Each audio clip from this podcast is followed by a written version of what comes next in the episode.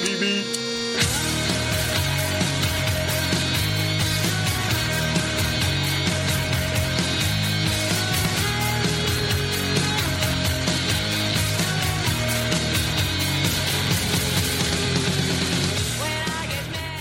Hello Hello，大家好，这里是大内密谈的特别节目《电影密谈》，我是小乔。大家好，我是象征。哎，小乔又来了，对，又来又来了，很久没有跟大家那个 say hi，然后又对麦有点陌生，然后但是放心好，这次我不会再大喘气了。好吧，啊，这个因为小乔同学最近的业务比较繁忙啊，公司越做越大啊，所以呢，这个呃钱越赚越多啊，那就是经常出差，所以呢也没有呃及时的跟大家来做这个节目啊。之后呢，我们会尽量保证稳定的一个输出的一个状态。实在不行就爆照。OK，好，那我们干脆因为这一期的节目呢，我们要做什么呢？我们可能是要做一个这个要预告一下啊，做一个二零一四年电影的一个盘点啊。那我们呃当然不会整期都做盘点，那一开始呢，我们先聊一下聊一下最近的一些片儿啊和最近发生的一些事儿啊，对不对？啊，我们之后呢，呃呃，就呃主题那一趴再聊这个盘点这件事情，好吧？那小乔，你是之前是有一天呃生啊，我我生日，我生日对，然后你去看了，差点放了飞机，差差点放鸽子，我靠，这个是因为啥嘞？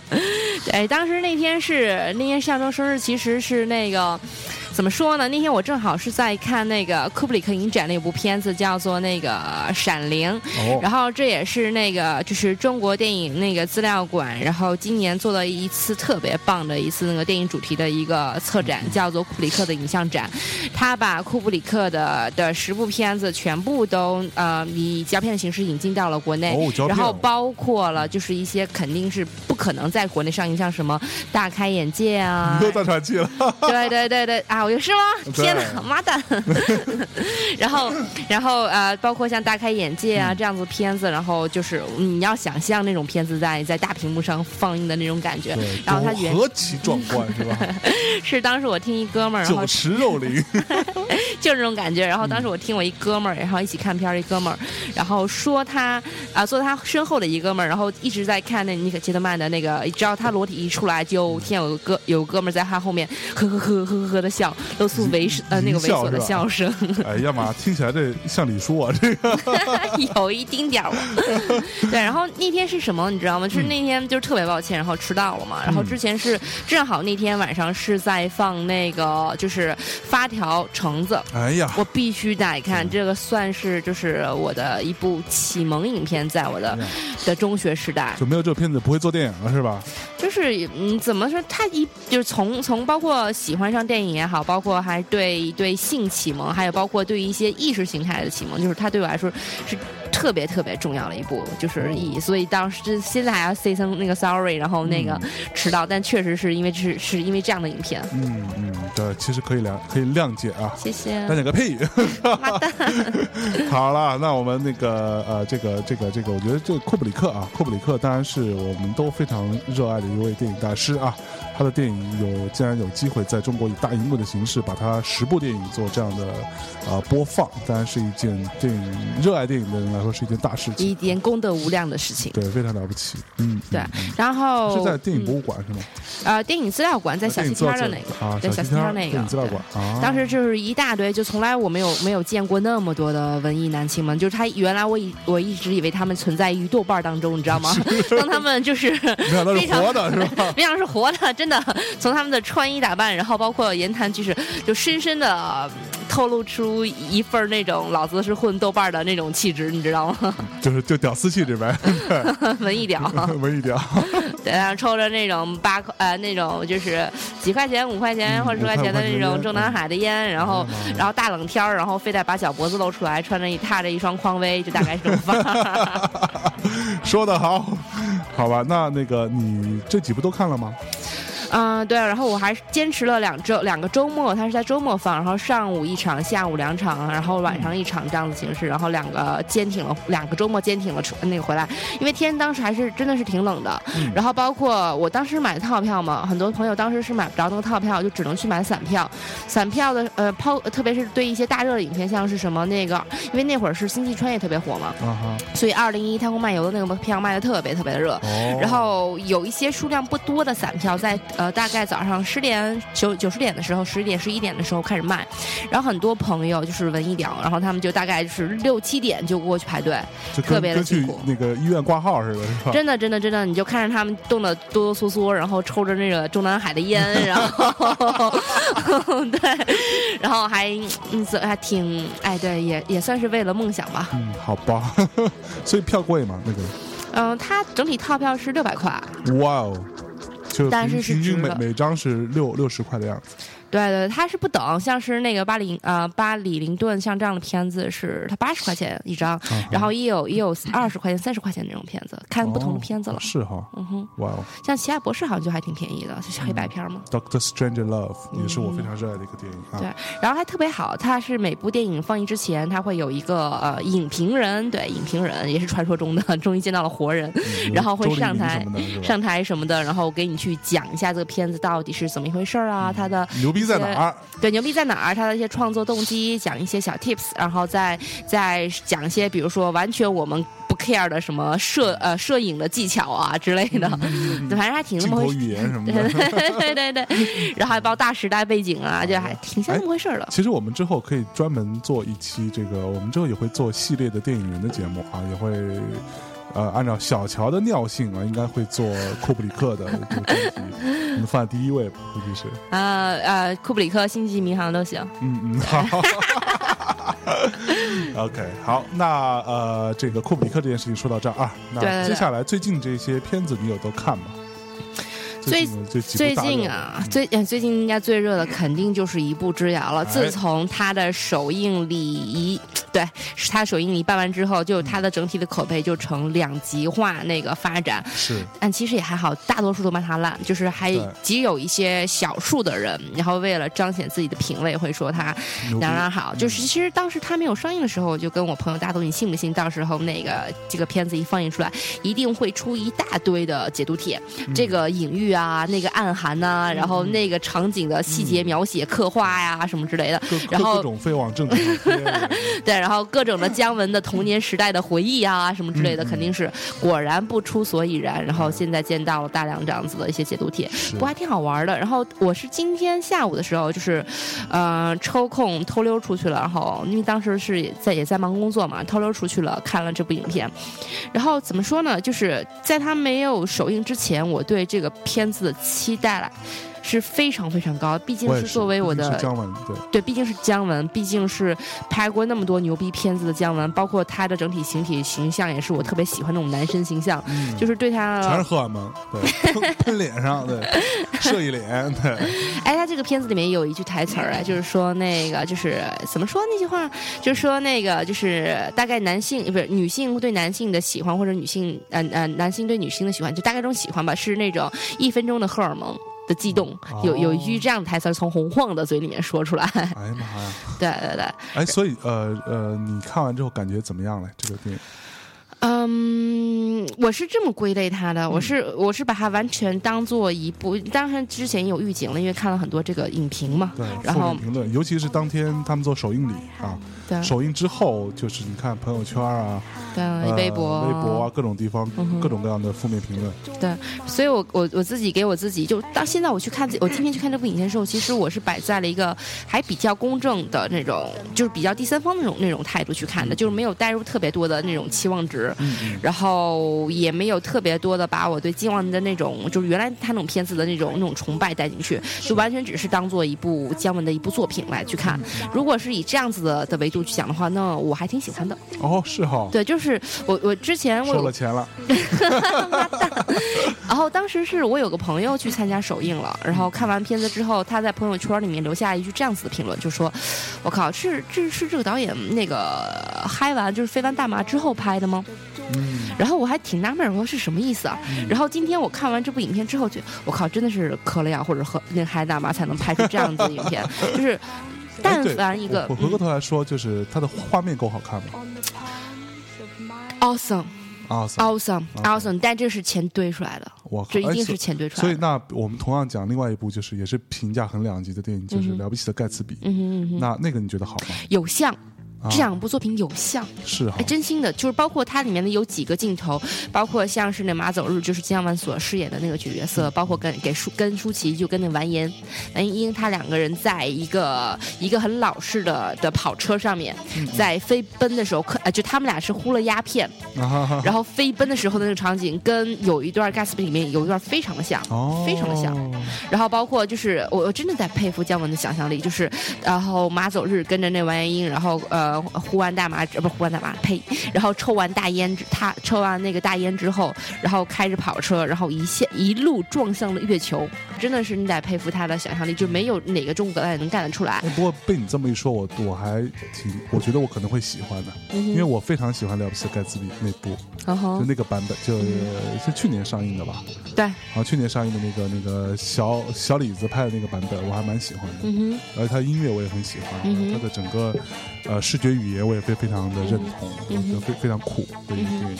他这么说，我觉得我可能会喜欢这个。但是里面有一些我不知道能不能接受到，就是在很多影评的里面会吐槽说这个剧本的台词啊哈，就是 get 不到点，或者是你完全不知道他在说什么。嗯但其实我觉得还好，就作为这样的作为就是第五代导演，就是他的整体的台词的范本，包括他所要表现出来的那个范儿，是完全符合他的那个时代的气质的，就是就是极度夸张的那种舞台的的的气质，以及包括他的那种那种很符号化的那种表演风格。是是还蛮蛮像那么那那代导演所能干得出来的事儿，嗯嗯，然后包括他在里面，你你就是你不能说你看不懂这部影片，只能说他把很多这种剧情，然后切的特别的散，特别的碎，嗯，然后他都用了一些极度夸张的一些一些一些表演风格，包括他的一些舞台的一些布置，然后去彰显了出来。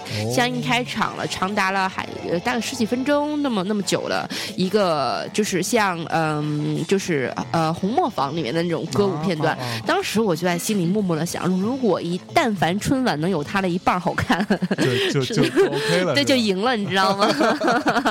就是它里面的那些舞台设置，包括它那种歌舞表演，非常非常的绚丽，对，非常的绚丽。它的整体的，包括就是传说中的那个大，就是露大腿的那个镜头，非常的炫。是是露大腿改成黑白的了吗？没有没有，它还是彩色的，还是彩色的，还是彩色的。然后当时我在看这个片段的时候，我我旁边坐了一个姑娘说：“哇，这就是传说中的那个。”然后就是会有这样子的惊 惊叹。就是他，当然最后面我也有去翻一些一些资料，就是这个片段，就是露大腿的那个一镜到底的那个片段，是在模仿一部很老的歌舞片，就是一九三呃一九三三几年的美国的一个歌舞片的一个大师的作品，然后完全是是向他在做致敬。嗯嗯嗯。然后包括他张文在这部戏里面也用了很多其他影片的一些致敬，包括像是，呃，我很喜欢的一个一个一部作品，就是《地下》，就拍黑猫白猫的那个那个导演，他在里面包括在影片的的最后，以及包括在他的中间有几个镜头，你会你会发现他的整体的模仿的意味，或者不能说模仿，就是他的致敬意味非常的明显，嗯嗯就是包括到最后的镜头，算可以剧透吗？可以啊，可以。OK，就到最后，大家如果就不不想听剧透，你们跳过这一段啊。包括他最后那个马走日站在一个红色的风车上面，然后所有的追捕他的人，然后都变成了婚纱状，包括葛优穿着婚葛葛优穿着婚白色的婚纱，就是然后然后所有全部都是一对一对的要结婚的情侣般，然后一呃非常非常的明显他在朝底下的那个那个最后的那个镜头致敬，嗯，非常的有那种意味感吧，嗯。不错，嗯哼，嗯，所以怎么说呢？你不能说它是一个纯粹的好片，你也不能说它是一个纯粹的的烂片。但是如果你把它当成只是当成一部姜文个人的作品的话，那我推，而且你喜欢姜文这个人，那我就推荐你去看一看。嗯然后，但是我自己个人，呃，我自己本人的话也很喜欢荒诞类型的电影嘛，所以这个片子还蛮对胃口。把它当做 cult 片来看了是吧？呃，对，但他真的是太有钱了，这部片子，包括他所有的服装道具。具这些，太有钱了，嗯，太有钱了。我操！我看了一个，好像说他有多少个一万多个群众演员，还真有可能一万多个群众演员，然后说群众演员穿的衣服都是什么 Giorgio Armani 赞助的。礼服，你知道吗？那可能是在刚开始的那个歌舞 歌舞的那个那个现场，然后在里面做了直播的时候，所以当时用的那些，可能还真的是，反正非常的华丽吧，华丽且荒诞。然后看完这部片子之后，我就跟我朋友就是在星巴克聊天嘛，就是就是讨论。克还行。对，正好是是三里屯看的，然后那个，然后就问他，哎，你觉得怎么样？他就觉得是说。嗯，就现在我们我们当下这群人，不管你是爱好电影还是还是就是只是把电影当做一个一个兴趣爱好，嗯嗯，然后现在我们都似乎陷入到了某种怪圈。这个怪圈是什么呢？就是说，你在你你你你看看一部电影，不完全只是因为你喜欢它，而是因为哎，到底好不好看，好不好看啊？不好看，不好看。就是你你在看这个电影之前，你会询问大量的人，它到底好不好，不好看。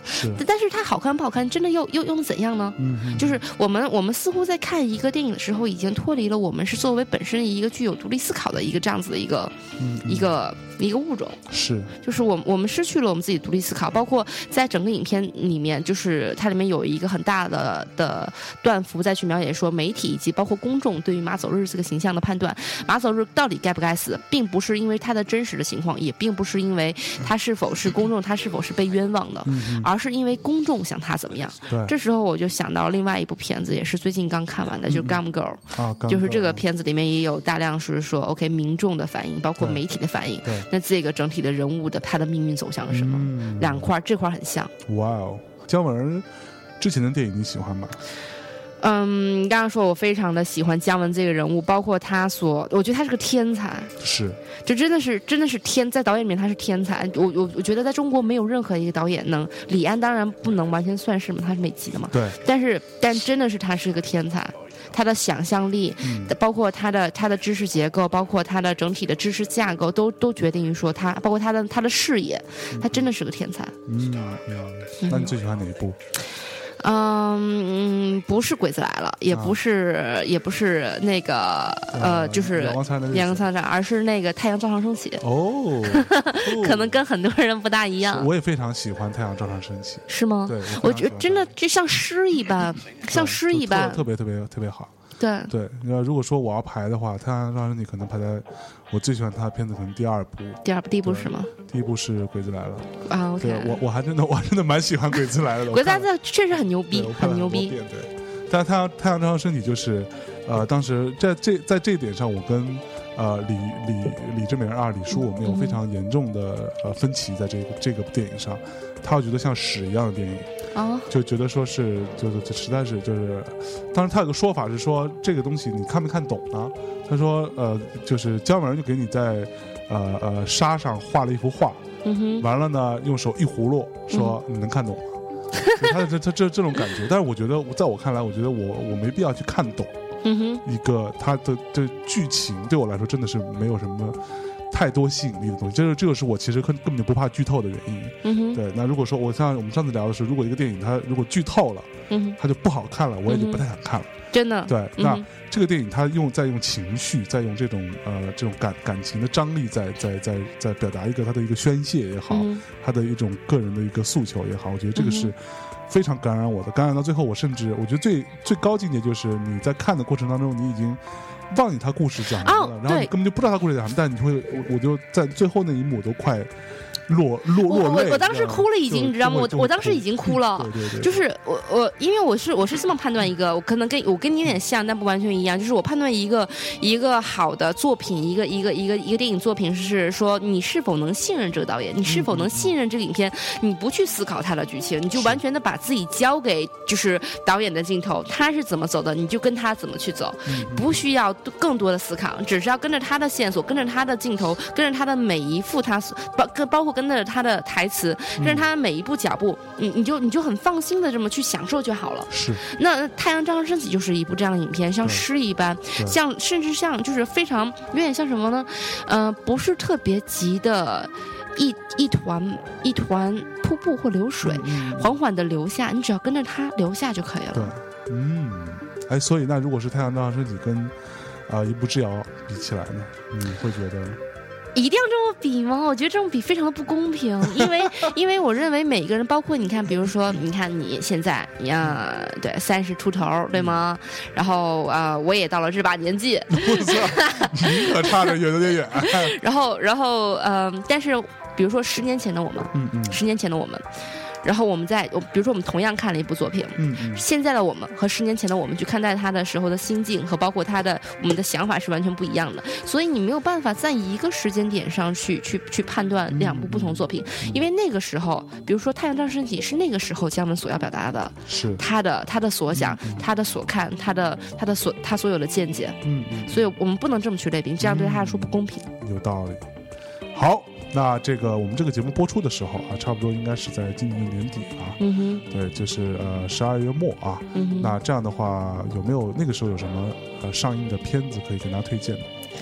嗯，那会儿是大概呃圣诞节档快元旦，嗯，这段这段时间的话，大家应该受到了几部片子的热烈的的轰炸，对，然后比如说《一步之遥》啊，比如说《智取威虎山》呐，比如说《微爱》啊，《微爱之渐入佳境》啊，然后这三个导演姜文，然后那个徐克和顾长卫都是三种完全类型不一样的导演，是对，然后当时是《智取威虎山》还没有放映的时候，然后我看到。所有的一切评论都是说这部片子哎不看好，因为这类型不被看好，它太老了，然后太旧，离我们太遥远了。然后包括是在遥远的大东北，然后那个样板戏也是五十年代的人才会才会才会有记忆记忆印印象的。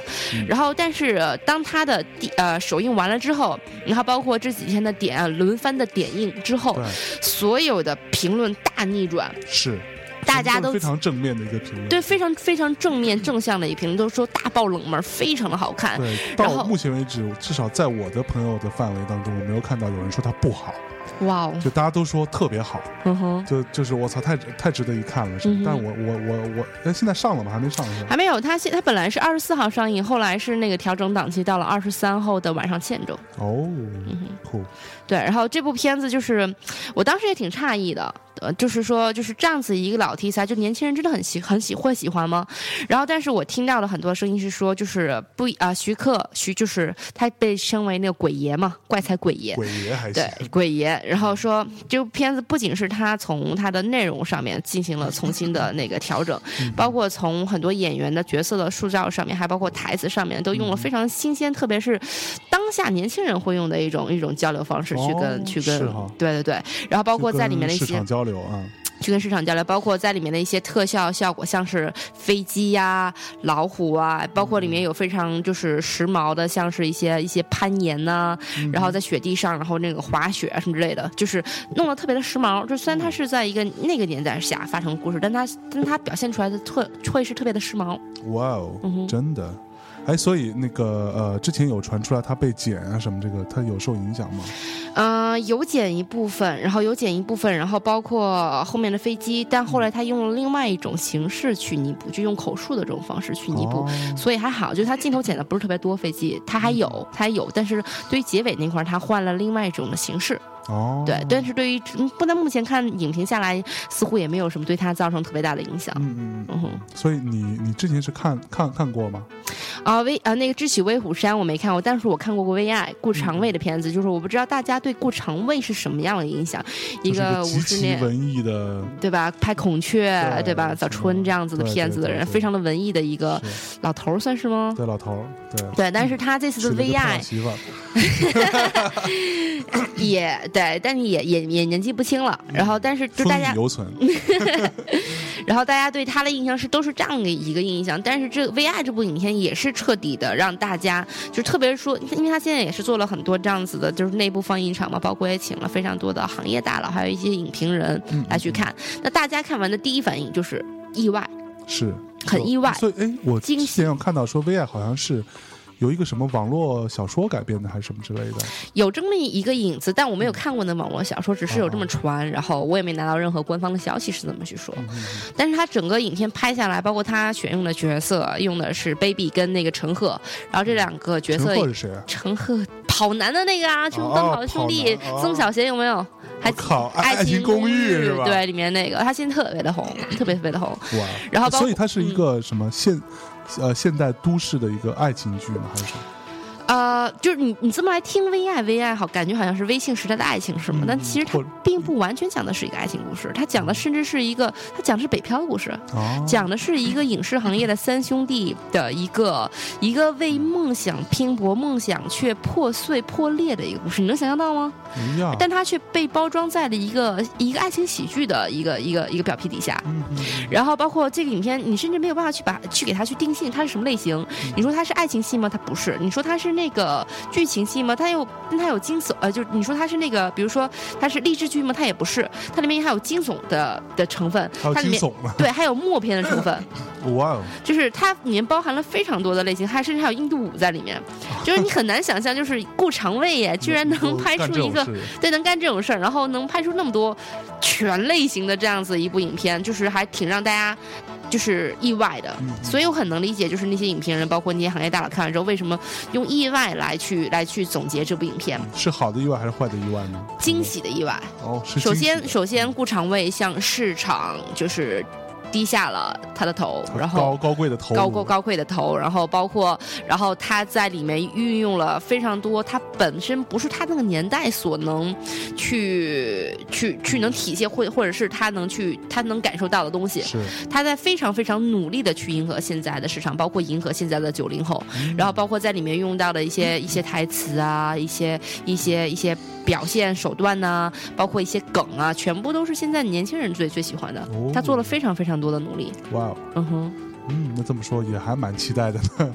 是，然后就可能，嗯，那它什么时候上映呢？它跟它本来是跟《智取威虎山》是同一天上映，二十四号。对，然后《智取威虎山》就就就很 beach 的，然后提 提前了大概半天时间，然后就为了能领先大概半天的一个口碑场。哦，对对对。对，所以现在怎么说呢？应该是就是就我来判断的话，应该是《智取威虎山》在票房上应该会领先，因为它的整体的量级放在那里，它跟《V I》不是一个量级的。但是从剧情上，包括大家喜爱程度上面，我觉得两个应该差不多。哦，哎，那我要问一下你，当如果是你的话，你要领蜜啊，领你的媳妇儿，然后去看哪一部？我应该会去看《智取威虎山》，就我这两部应该都会看。但如果说我呃当天我只有一个时间看一部电影，我可能先看《智取威虎山》。OK。对，因为我听说这个戏还蛮硬的，嗯哼，就是呃，包括它里边那些呃演员的表演啊、画面啊，还有整个的，其实张力蛮足的一个戏啊，就是好像很很脏。嗯，对，但我比较喜欢脏东西嘛。对，所以可能我会先看这个。但是我觉得《V I》这么说起来，就近期的三部电影了，《一步之遥》、《V I》跟《智取威虎山》，我可能都会去看。嗯只是我这个礼拜实在太忙了，没有时间去看《一步之遥》。对，下个礼拜应该会把它看掉，这样子。OK。所以你觉得《一步之遥》有必要看呃 IMAX 版本吗？嗯，怎么说呢？就它里面的有些镜头哈，就是我我是我觉得它为如果是为一个镜头要去看的话，我觉得很值。就是他那个就是抽大烟，就是抽那个呃，就是鸦片的时候，然后开车带着舒淇奔向月球那一段是值得，嗯，去在 IMAX 上面去感受一下的。对，那就是那一个，我觉得为那一副也值了吧。哎，所以我这里问一个技术问题啊，就是。呃，姜文他就我们也知道，就是 IMAX 对于 IMAX 的电影的拍摄有很高的要求，他要用专业的这个呃 IMAX 的摄影机，摄影机非常贵啊，画画幅也很大。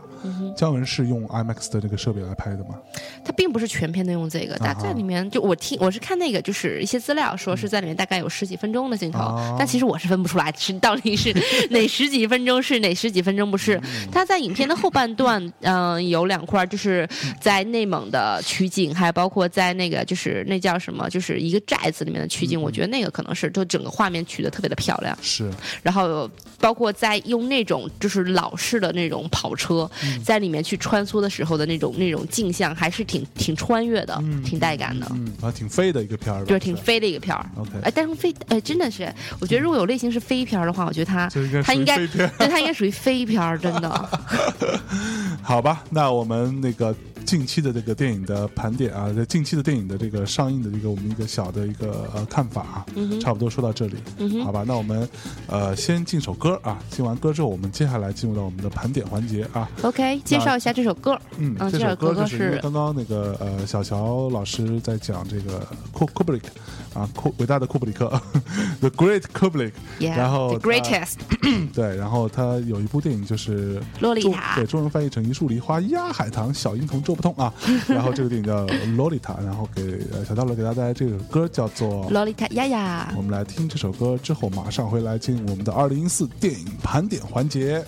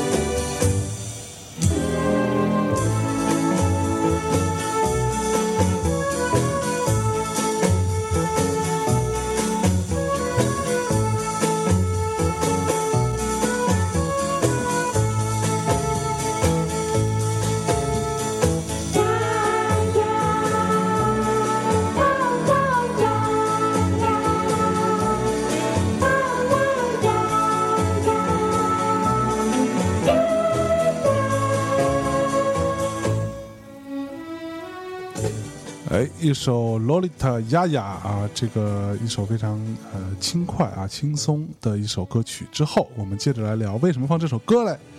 是因为这个小乔老师如机关枪一般的语速和大 大喘气的声音啊，让我们这个像妈蛋还是没忍住，没忍住。大家可以，我不知道大家听完之后感觉怎么样啊？反正我觉得我跟他录节目之后，我的这个。语速会被迅速的带的很快，然后对话很密集，就废话也不多说了。对，好吧，那我们稍微舒缓一下，我们就进呃接下来进入这个二零一四电影盘点的环节。那我们今天呢，主要按照小乔老师的这个节目设置啊，他的意愿是我们分成两个部分啊。第一个部分是从市场面啊，就是做一个呃现在在中国的二零一四年二零一四年电影院线里边的一个票房的一个盘点盘点前十名，对国内电影。国内电影给大家稍微说一下，然后呢，第二趴就是小乔老师的一个私盘点啊，就他的私人盘点，他自己觉得这个二零一四年他有什么好看的，呃，值得推荐。如果你们没看过的话，可以去去看的这样的片子。好吧，那我们废话不多说，从这个国内票房的第十名开始啊，就二零一四年的国内华语票房的第十名啊，Top Ten 的。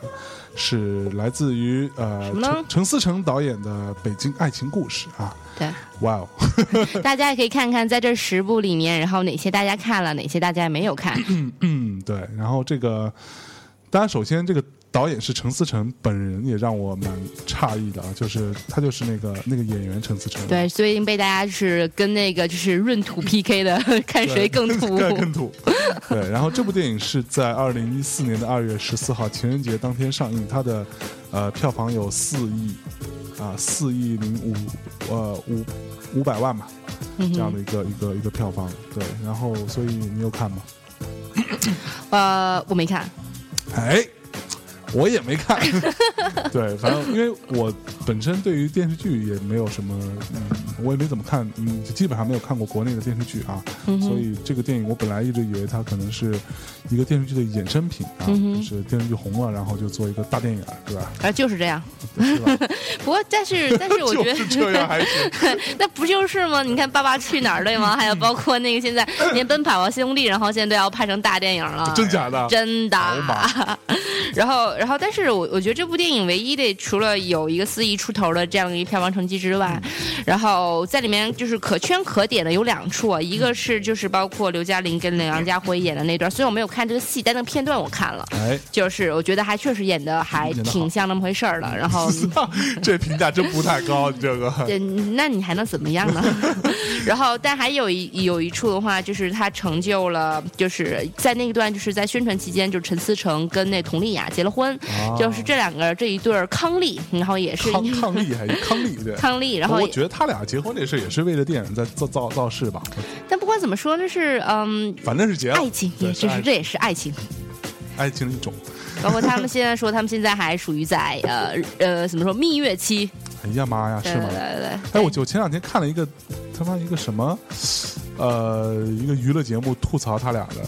是吗？就是大家好像都在吐槽吧？嗯，对，就他俩有一个有一个访问，然后是呃陈思诚跟那个佟丽娅他们俩一起，好像是他他们自己约的一个访访问，然后就问什么问题都就说嗯也没什么可说的，哎就也就这样呗，反正就是就是什么都不不主动回答，然后记者都疯了，说不是你们约的访问吗？你没话说，你约我什么访问？我靠，这可还成？对，我觉得大家因为找找看，我觉得那那一段我看了那个视频，我觉得真的还蛮屌的。哎，不过真的我很好奇，到底是就是他就佟丽娅跟陈思诚这一对呢，然后还有包括那个谢娜跟那闰土这一对呢，是哪一对更土？大家觉得呢？我觉得，请大家向后台踊跃的投票吧。OK，好，那这部我们都没看过啊，也就也就也就罢了啊。呃，之后我刚刚翻了一下这个前十名的名单，我也很多都没看过的。那这个就先这么着吧。那说到哪算哪，我们对票房嘛，市场认可就是好的。好，那第九名啊。呃，第九名来自于那个福建恒业的京城八十一号，然后它是取得了四亿四亿一的这样子一个票房成绩，然后也作为国内最目前啊，从建国以来到目前为止最大卖、最热卖的一部惊悚片，恐怖片。对对对，虽然已经在被操蛋的总局各种明文禁止说那个国内的影片是不可以有鬼呀、不可以有怪呀、不可以有什么各种巫婆呀、不可以有宗教的这样子情况下，它依然取得。了四亿的票房，是那那个段子是真的吗？就说那个什么解放之后动物是的，不不能修仙修炼成精的，yes，他是真的都啊太缺了，我知道这条怎么想的呢？我真的不知道，就是就是被鸡踩了还是被门夹了？也挺牛逼的，反正我觉得这也挺摇滚的，挺摇滚的还行。所以你看了吗？《清晨八十一号》啊，我我看了，但是但是我没有看全，就是因为首先我自己是个胆子特别小的人，然后但是但是就是妈蛋为了工作，你知。知道吗？就是那你去看《闪灵》啊？你看《闪灵》？有没有《闪灵》？在我的记忆当中，它已经不是一个单纯意义的一个惊悚片啊，它是一个神作。神作，神作！而且因为之前《闪灵》我已经看过大概差不多两三遍了，所以我当时在大荧幕去看它的时候，已经完全就做好了各种心理预警，所以也也就还好。但是《京城八十一号》，你知道吗？就是那种那种特效，那种那种，你不都是五块钱的扎小吧？他花了还花了挺多钱的。是吧？对。他们是真的建了一个楼起来，是吗？就那个那那那那种。对，是没错，他。建了一个楼，然后当时因为这部影片不是也也成为了一个一个景点嘛，就在京城八十一号，不好像说是朝内八十一号，朝内八十一号，说是好像是要被拆了，不知道是真的假的。不过我看到还有人，我觉得那有可能是电影宣传方自己在做的一些。你在说我们吗？对，是你们做的宣传是吧？好，来，我来，我来，我来，我来，这当当面这个面面面面试一下啊！是不是当时有人去那个朝内八十一号那个鬼楼去探险，然后拍成视频？那就是我们拍的，谢谢。是是你们做的，对，对我们做的。我觉得肯定是不会在那个。你知道被我们吓死好吗？那天晚上大概你有去吗？我有去，但我不敢进去。你在外面待？对，我在外面。这样，他旁边有一个有一个饭馆什么的，然后我就溜达进去了。然后，哎，那我要我要我要讲个段子。当时我们拍这个视频的时候，然后 然后当时是我们大概有有有有有四个三个小伙儿，然后再加上有有三个姑娘去拍，加上我，然后我们去拍这个影片。因为为了壮胆儿，他在那个长白八十一号旁边有一个云南吃火锅的一个地儿，还挺好吃的。嗯嗯。然后我们吃完之后也喝了很多酒，就为了壮胆儿。怂人一帮，一帮怂货。对。然后，然后那个说没什么可怕的，然后酒壮怂人胆然后我们就去了。去了之后呢，然后真的特别可怕，就是你经过那个那个，它是一个一个很废弃的停车场，其实进去之后才是那个楼，停车场进去才是那个楼。然后我过了个大门之后，我我就我就后背一一阵发凉，就真的特别的阴森，而大晚上想想看。然后呃，他们我就给他们拿包干嘛的，然后我就不敢进去，说啊，那你你就进去拍吧。然后老板这样真的好吗？真真的大丈夫吗？然后我就跑旁边那饭馆去喝豆浆去了。然后，然后，然后，然后我就我，然后我就为了故意故意的，其实为了营造一下气氛，然后就说，我就我就把我的手机开成了 调成了飞行模式。哦。然后，但是我 Wi WiFi 是开着的，但是我调成了飞行模式，所以他们就联系不到我。嗯。然后他们就死在里边，你就知道了。然后，然后大概他们好像是算工伤吗？这还叫工伤吗？死在里面行？工亡，工死。然后，然后那个，然后他们在里面拍嘛，大概拍了二三十分钟，然后我我就看他们，他们应该是在打我电话了。然后，那我调成飞行模式了嘛？他们就各种在微信那个找我干嘛的？然后找，然后我就不回，然后故，然后我就故意不回。然后那个，然后大概又过了一会儿吧，然后就他们就开始在刷朋友圈，又。谁能联系到小乔？还给我妈打电话，你知道吗？然后最后，最后你知道怎样？他们他们甚至叫了幺幺零，真的？对他们叫幺幺零，觉得你，就他们觉得你出事儿了。他们他们觉得我出事儿了，因为他因为他们都知道我胆子特别小，然后 然后然后然后然后他们又去拍那个视频什么的，然后然后就是在又在那样的一个字的地方，就是大晚上的，就是怕我这真的出事儿，然后他们就被吓得完全吓尿了。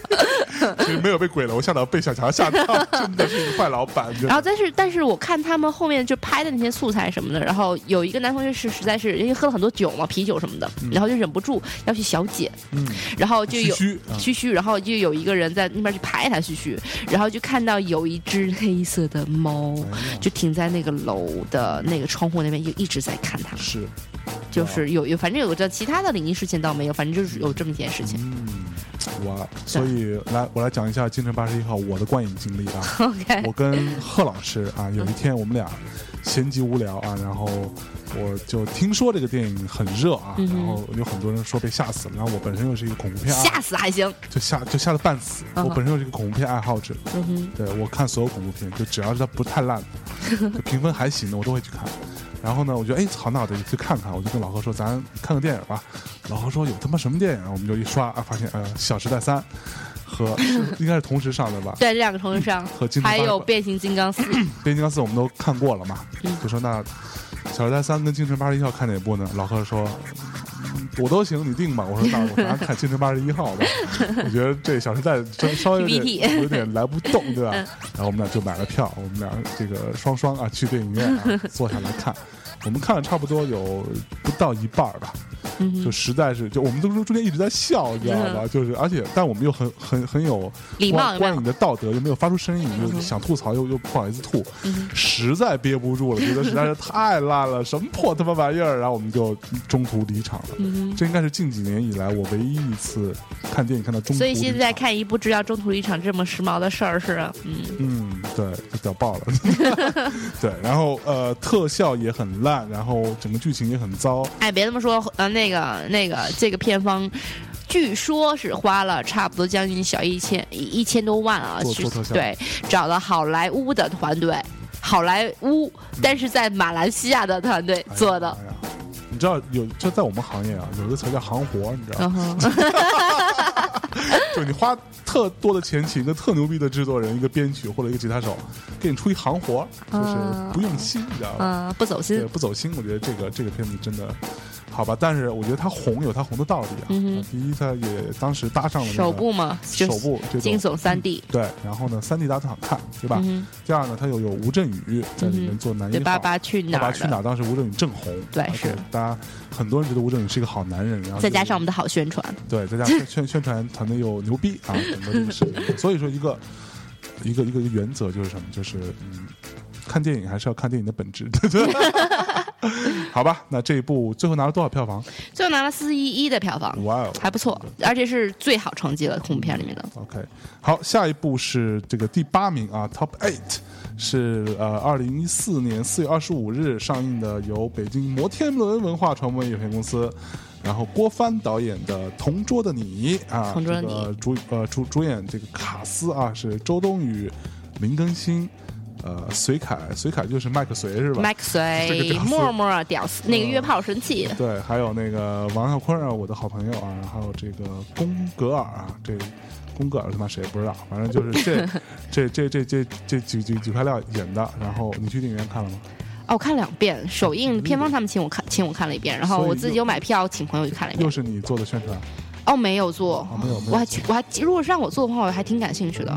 就是这部片子是，就是我觉得当成青春片啊，就是 当然它里面也有堕胎啊，也有堕堕 堕胎青春，对，然后呃，就整体堕胎，这片同桌的堕胎，不是现在是中国，但凡是青春片都得有堕胎。最近好像有一部说什么《匆匆那年》，对，说我们呃也有堕胎是吧？也有堕胎，是最近是哪一部电影说我们没有堕胎？精武青春，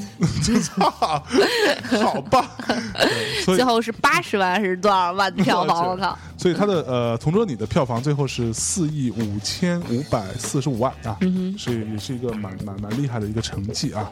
那你就你看完两遍，你觉得怎么样？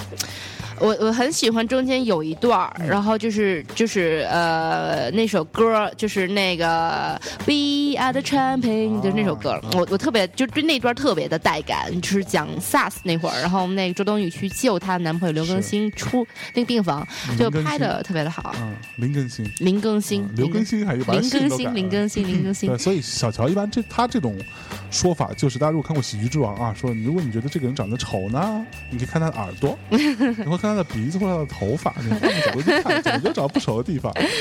但是我啊，个人觉得这部电影还是 OK 的。嗯，你看了哈？看了，我看了。我我我我没有在电影院看，呃，我是在乐视上看的吧？好像是，好像是在呃爱奇艺之类的地方看的。对，我觉得还是 OK 的。我觉得作为一个呃青春喜剧励志这样的一个有励志没？好像他的主角不是特别好。好吧，反正就是类似于这样的一个片子来说，我觉得它呃整体的，我觉得商业化程度还是蛮高的。而且导演虽然我之前不知道他拍过什么。郭帆啊，但是我觉得他的手法还是蛮娴熟的。嗯哼，对他对于对于整个片子的节奏，监制是那个谁吗？监制是那个呃，就就是唱《成都人》的那个高晓松。高高晓松做监制，对对。所以呃，整体来说，我觉得对于如果你本来就知道这是一个青春喜剧和爱情的一个片子，然后堕堕堕胎的片子，那你去看，你自然也不会抱一个看一个大师的作品这样的心态。哎，当时我就是抱了一个很低的期待去看，对，那看着就还我觉得还不错，对，还不错，对我也觉得还不错，我觉得还我觉得至少我能看完。嗯，可以把它看上去，看到最后，尤尤其是。我印象最深就是他整个片子开场跟他最后快结束的时候，他有一段对比。对，就刚开场的时候，这个这个这个林更新就说啊，我现在在美国一个大企业上班，然后每天呃早餐都是去五星级的米其林哪，他卖五星级米其林，对，去餐厅去吃饭，然后什么呃家常林肯，对，家家常的林肯，诸如此类讲一堆，然后最后你发现他就每天就是过了一个特别苦逼的一个日子，他最后有有就是我们现在的日子，对，就吃一个汉汉堡啊，吃个盒盒饭啊什么之类，就干干干一下这种事儿。所以整体来，我觉得还是一个蛮，呃，让我觉得真的我还蛮惊讶于这个导演的能力的。我觉得他如果是呃坚持这个路线做一个商业片的一个导演，他会是一个还还不错的一个导演。他接下来戏，嗯，期反正我也比较期待。嗯嗯嗯，好。那接下来我们到这个第七名啊，第七名是小乔的最爱啊。什么？没有，如果他真的是 PPT 的话，那我还比较爱。OK，第七名 Top Seven 是《小时代三：刺金时代》，最终的票房成绩是五一二。哦，对，作为郭敬明的第三部华丽 PPT 的作品。嗯，真的是，因为他这个这个片子你能有这样成绩，首先一一一是功不可没，就郭明郭敬明个人的这样子的一个魅力，包括他的粉丝群。除此之外，其实我觉得是一种粉丝经济的一个很这，但我觉得他把这个做到极致了，做到极致了。包括他所用的演员，包括他的小说，因为他有小说的原型嘛，小说的粉丝，他真的已经用到极致了。包括他的，就郭敬明，就我现在有点路转粉的啊，不是，应该是黑转路人的意思。嗯嗯嗯，就是就是包括。括那个他现在的就是很多对他的一些介绍啊、专访啊、采访，就说他的这个人很有商业化的头脑嘛。是。然后包括他的一些一些一些运用手段，然后让我觉得这个人就是跟我之前想象中的就是那个很物质的，嗯嗯，不一样。而且就是如果真的是把物质这个东西，就是他首先他没什么不好，对，他去追求的东西没什么不好，对。如果你喜欢，你也可以去追求，他就是一个一个一个兴趣爱好。兴趣爱好还行，就确实是有些人就把什么包啊、什么这种牌子干嘛的，然后当种兴趣爱好去搜集它。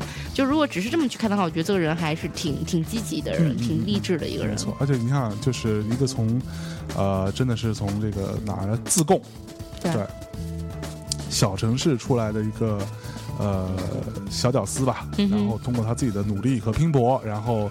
运作了这么一个成功的公司，嗯然后这个他们而且是在出版界里唯一不多的能赚到钱的赚钱的公司，而且他基本上是每每出一部作品都会赚钱。对对，我觉得这个，呃，其实我本来对郭敬明就没有任何的反感啊，就是我觉得他以他的方式在做他自己认为对的事情，嗯然后同时他的完成度又很高，嗯嗯，而且对吧？这点太对，就是他的完成度非常高。对，我觉得他。呃，尤其是像我，我当因为我我做流行音乐这这个这个领域嘛，我要去关注青少年文化，所以郭敬明红的时候，他那几部作品，青少年文化还行。叔叔你好，对啊，那我都都得看嘛。对，其实像《梦里花儿知多少》啊，什么什么啊，什么什么，我差点忘了，就前面那那那那换换成换成啊，呃，什么左手什么右手什么来着之类的，然后包括《小时代》，《小时代》的第一部我都有看。他的原著小说，当然我都是在厕所里 随随便翻一翻。厕所读物，对，厕所读物，对，就对我来说是。当然，首先我肯定不是他的受众嘛。对我，我我的思想。所以，叔叔你觉得怎么样？我觉得完成度很高，而且我当时说说实话，我看到第一部小时，第一部小时代，我有去电影院看。嗯。对，我是抱着一个学习的心态。嗯哼。我说，我就看看这个郭敬明老师拍东西拍怎么样，对吧？然后跟我在小说里。那个小时代小说里看到的那个我 picture 了那个画面基本上差不多，我觉得他是很统一的一个人。对，只是说我们从意意识形态上来说，有人觉得说他不好啊，或者什么教坏青少年，什么拜金啊什么，我觉得这个真是有点想太多了。青少年有自己的判断，他们也不傻，甚至他比你们这些说他们青少年容易被教坏、被网游、被游戏或者被摇滚乐、被纹身、被街头文化、被这种郭敬明的去多赚钱教坏的这这些小朋友，他们在他们这个年代比你们那个年代聪明多了，好吗？对，而且他他的而且很正向，就是如果你想获得，那你就去多赚钱。对啊，就他的逻辑就是这样子，就他也没有。他首先没有说自己的东西有多高尚，嗯哼，对吧？我我就是，而且他很坦诚。对我追求名利，我把这事儿写在脸上，嗯我就是要干这事儿。嗯哼，我觉得这点也没什么错。当然，我本身也不是他的受众，我也不会花钱再去看第二部和第三部。嗯哼，当然第二部我在家里在呃，还是忍不住 乐乐视，因为是乐乐视影业投的嘛。我在乐乐视的那个那个那个那个会会员的时候，嗯我去看他的第二部。对，然后第三部我实在是实在是没有时间，也没有这个勇气。去看，因为我觉得我差不多了了解一下够了。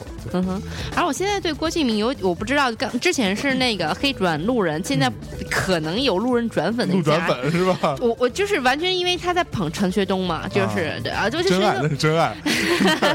就是我不知道大家有没有看那个一年级，然后啊，真的好暖男哦，特别像那种御姐范儿的，你知道吗？这完全是招架不住。御姐范儿，真的够了。完全招架不住，就好想掐一下他的小脸蛋哦，那种。反正还不错。因为我我我我我的朋友圈里边有一个人是那个陈学冬的经纪人哦，对，然后我经常看他在 PO 一些东西，就是当然他不是 PO 的那种特别宣传口的那个范儿，就是陈学冬一些私下里的一些状况什么之类的。所以我觉得这个人还也是蛮努力的一个人，嗯，可能资质有限啊，但是很努力。对，你知道他有多努力吗？OK，好，那我们这个呃，这是第七步啊。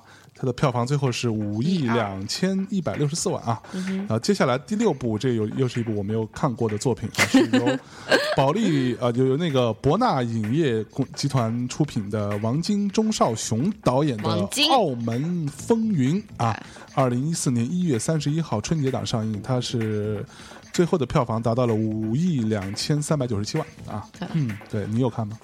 我没看，我首先我不喜欢王晶，我我也不喜欢王晶。虽然他在那时候那个时代的港片里面有他的就是不可磨灭的的成绩和他的贡献，但我依然不喜欢他。包括他，你你最近看他发表的那些，就是他太怎么说太墙头草了。对，而且他很怎么说逐利，就是他的整个他那种逐利是很很，他不像郭敬明逐利，我就我就大大方方的，就是这样子，他是非常猥琐的。对对对对对，我对这个人也是没有好印象，但是我小时候也不喜欢他的电影，对我也没有喜欢过他的片子，但是这部电影我当时我不知道啊，我不知道你，反正我当时我是。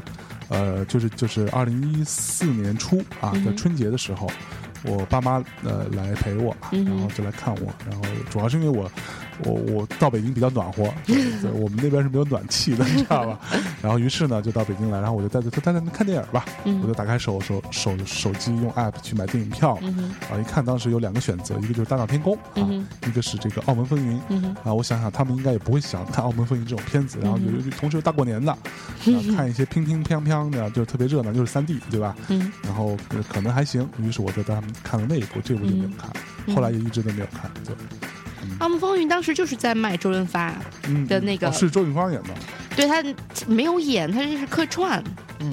在里面有客单，但是就一直是在卖周润发的那个那个经典的形象，一直在卖，一直在卖。小小马哥那范儿，对小板凳的范儿，然后包括在里面很多造型啊，干嘛的，就是完完全是在他最起码在他整体宣传里面的话，就是在打打造这一个东西。但其实后面我我看到整体，因为我要监控影评什么之类的嘛，然后我看整体的口碑和影评什么的，就说这片其实还还 OK。哎，对，说到这个票房，有这个。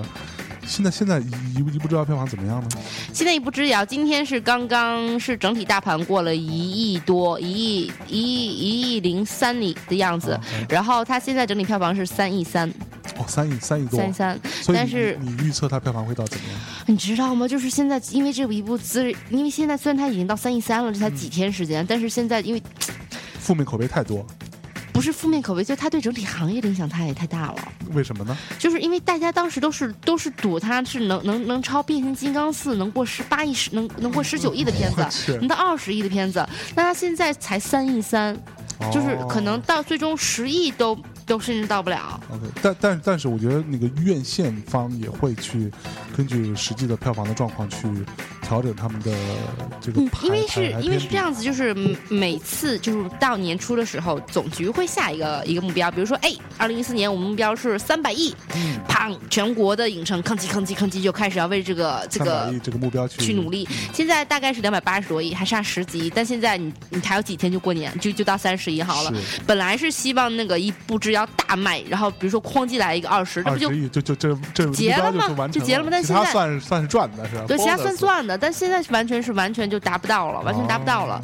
然后所以令很多影城他们自己的 KPI 就无法完成。所以我我我现在很多比如说院线群里面，院线朋友们就一直在抱怨怎么办怎么办？今年的业绩完不成，今年业绩完不成。那指望那个智取威虎山，对吧？但是智智取就是。之前智取威虎山，可能大家对他是他是爆冷门，没错。但你说他能好到什么样的程度呢？也是，对吗？然后你看，V I 呢？V I V I V I 能好，但他也好不到，就二十亿是吧？就好不到那个份上。可能这两个片子加在一起有有有十或八哦，就肯定达到不到那达到的那个份儿上。所以，那你你你的预测，其实你觉得呃，一步之遥是很难过时的。十，要不了过百十，最多最多顶天就十左右，十左右顶天了，就真的是，唉。怎么说呢？但其实我现在不是特别担心。就如果我是之前看了一部《之阳》的话，就是我我能我能推断出来现在就是大家观众对他的反应。但是我现在最最期待的反应是资本市场对于姜文的反应，因为他会决定于说接下来对于姜文这种类型的导演就的资本的热度、追捧热度，以及包括就姜文下部戏的的追捧热度。没错，因为中国需要这种奇迹，特别是在这么特殊的就是大家都在呃整个行业在欣欣向荣发展，然后整个整个行业在井喷的时候，大大家需要很多的奇迹来去支撑它的它的速度。那姜文无疑是给我们上了一课，也给行业上了一课。但是我真的也很担心，就是因为好的作品是一定需要资本市场的的支持的。嗯。但如果一旦资本市场就开始变得理性，或者变得开始变得保守谨慎的话，这这这更是一个不好的消息。是，没错。好，那我们接下来呃，接着啊，我们呃进入到。这个第五名啊，Yeah，Top Five，然后是可能是大家文艺男青们、年轻们，然后很喜欢的一部，来自于韩寒导演作品的《后会无期》，它最终的票房是两亿二千万，然后啊，两两亿二千万，两亿哦，六亿二千万，说错了，六亿六亿二千万，六亿六亿二千八百多万的一部片子，然后这是个二 D 的片子，然后能达到这样说，如果它是三 D 的话，估计能八九亿起。哇哦！因为它是二 D 的嘛，然后这个片子我相信大家应该很多都有看过。对，我也看了。那个你有看吗？我有看，我有看。你有自己买外票吗？不是。哎，好吧，那这个你觉得怎么样呢？这个片子？嗯，就之前我对他的期待，我特别奇怪，我特别惊讶的是，他竟然赢了《小小时代三》呢。对，当时很多人都在打赌，包括圈内人都在打赌，而且赢了一个一个多亿啊！是啊，一个，而且他比《小时代》晚上，晚上真的，嗯哼。就当时是，就大家都非常诧异，说，因为首先这部这部呃作品是韩寒的第一部作品，他不像郭敬明，他之前已经有两部的的的铺垫了，然后韩寒的导演能力，包括他整个整个故事的能力，然后包括韩寒的这个品牌的能力，都是很大的一个考验。是，然后甚至是对于文艺文艺年轻，就是文艺的男女青年青年的消费力，青的青年消费，因为当时大家都都很不看，都很不看好，觉得就是呃文艺的，就是。青年们，他们可能是说在豆瓣上吆喝的，吆喝的非常的热闹，但可能实际让他去买张票什么的非常的难。但实际的事实给了大家一个闪亮的一个耳光。嗯，好吧，反正我个人是我是花票花花钱买的票啊，去去去电影院看的，我是蛮不喜欢这部电影。为什么？我觉得整体都很呃失控。失控，真的都很失控。就是呃，导演本身对于剧情，我觉得我甚至后来是觉得说他，呃，我跟我跟米娅老师我们两个人去看的啊，我觉得他到了这个这个那个什么陈什么陈意涵，陈陈有陈意涵吗？呃，还是那个人叫什么忘了，反正就那个女的在片场吗？在片场那个女的，片场去拍那个啊啊啊啊啊！嗯，我靠，我也忘了他啊。对，反正就是我看一眼是不是他，呃，不知道。嗯，他不在主演的名单里面，反正就是到他之前，这个这个韩寒其实想想想好了，这个剧要怎么拍的整个剧情设计，然后甚至到后面，在这个这个片场这个戏过后后面的部分，尤其是。在遇到王珞丹也好，遇到袁泉也好，遇到这些人也好，他基本上是一个边拍边想的一个状态。你知道为什么吗？我都不知道为什么。我我有一个非常一个事实可以可以回答你的疑问，这不是韩寒的错啊哈，这不是韩寒的错，这是这是陆金波的错哦，这是博纳的错是吗？因为当时呃你要知道他是今年韩寒才开始拍这个戏的，然后拍完到剪辑只给他留了一个月的时间，这个片子就上映了。哇，你你还记得吗？当时是四月份的时候拍完的嘛，就七月份就上映了嘛，四月份拍完再剪。一般的话，大差不多一个片子要留够半年左右的时间，甚至一些需要特效的片要要留够差不多将近一年的时间。但是只给他了差不多只有短短的一个月，而且他要剪完之后要送审，审完之后再改，然后就直接宣传，就给他的时间就只有一个月。哇！所以他没有办法。所以才出现你刚刚说，哎，前部分 OK，大家他想的是 OK 的，到后面甚至他这个结局都没办法圆回来，出现了一个这样的情的一个情况，但不是韩寒的错，是，所以我还是蛮蛮，韩寒是某种程度上，我觉得他在未来如果他接下来有拍片子计划干嘛的，我还是我是 OK 的，是 OK 的，我是还蛮期待的。所以这部片子呃，片方也有赚到钱，赚死了，真的投资也没有很高。然后，但陆建波可能就亏了，因为他是以以一个比较比较相对于比较便宜的价格卖给博纳的。他不是分票房是吗？呃，他没没有，他是保底，直接保底就出去卖掉了片子。OK，对，对，《小时代》也是，《小时代》后面有分，但前面的话也没有分。OK，对。好，反正这个呃，后会无期啊，我觉得呃，没看过的话，我觉得可以一看，但是不要抱抱太高的期望。朴树这首歌你觉得怎么样？朴树歌还不错啊。我觉得朴树真的是我说的那种很迷人的那个创作人。嗯哼，这首歌就是他一出来，你觉得啊，这个旋律啊，包括他唱法、编曲就很迷人。嗯哼，对，而且朗朗上口有没有？对，这首歌虽然不是他最好的作品，对，肯定不是他很什么。是不是他？对他，Imagination。操，那也不是什么好作品。对，我觉得，但是这歌本身也是帮了他很多。嗯哼，对，我觉得当当时我在呃那那天了，朋友圈呐、呃微微博啊被刷屏，就是刷的《不如》这首歌。哎，所以到时候，呃，所以现在是你看，嗯、小时代是起了一个，我们从行业里面去讲啊，小时代起了一个就是物料的一个一个示范的一个教科书作用，哦就是物料应该该怎么做。哇，然后这部片子起了一个新的营销，歌曲营销。什么叫歌曲营销？就是一个，比如说朴树这首歌出来之后，带动了多少的的的关注度和热点。然后包括后面有部片子《匆匆那年》，《匆匆那年》，然后用了那个王菲的那首歌，真的为他赚到了不少分。是，嗯，对，而且你看那个，呃，我我也看到很多人在写那个，呃，看到在电影院里边，很多人在看完这个电影之后还不走，嗯，就要听这首等着把那歌歌。听完。对，对，嗯，果然只有人家文艺年男男女青年们才能干出来这种事儿，我觉得朴树就属于那种大家都宠着他，是吗？就你你不觉得吗？就是就是呃，歌迷啊，整个行业啊，媒体啊，所有人都宠着他，你你怎么不但你们想过为什么？因为他牛逼啊，因为他帅，因为因为他很久没有没有没有出来出作品对，大家都宠着他，觉得说啊，你只要出一个作品，我们都觉得挺好的。对，大家也很少有那种苛责嗯的意味。当然，我们那真的是像比如像贺鱼这种人啊，对我们真的是从音乐性讨论啊，他没有什么太多的音乐性可以可以很聊。但这首歌本身很迷人，对我也觉得。好了，那我们进入到第四名啊，第四名是呃，二零一四年六月二十七日上映的，由北京光线影哦，光线终于杀出来了，好像是吧同？桌你也是光光线发行的，他们也有分到票房。哦，光线今天赚死了。嗯，光线影业出品的这个呃邓超啊导演的邓超和玉白梅啊导演的这个玉白梅戏叫做《分手大师》啊，这个嗯是一部还蛮烂的作品，我个人觉得，但是我觉得邓超也是不遗拼了不遗余力吧，对，对把他也是拼了，所有的人脉都搭进去了。嗯，所以你有看吗？啊，我有看，你在电影院对，是一个小男生请我去看的，哎，小男生请你要要泡你吗？还是要跟你分手应？该是那个意思吧？要泡你请你看《分手大师》，你觉得这是合适吗？嗯，当时也没有什么更好的选择了。嗯，对，然后这部片怎么说呢？就是我看了，呃，就是我我看了一个影评，就是说写的非常的好，而且很到位。就是是《分手大师》属于什么？邓超就是在咯叽窝里面挠痒痒，就把你咯叽窝都挠出血了，对对对对，就属于这种，就是你能感觉啊，真的好用力啊，好用力，好拼啊，好拼啊，但就是，呵呵，对，就很还蛮无聊的啊。我我我没有去电影院看，我在网上看。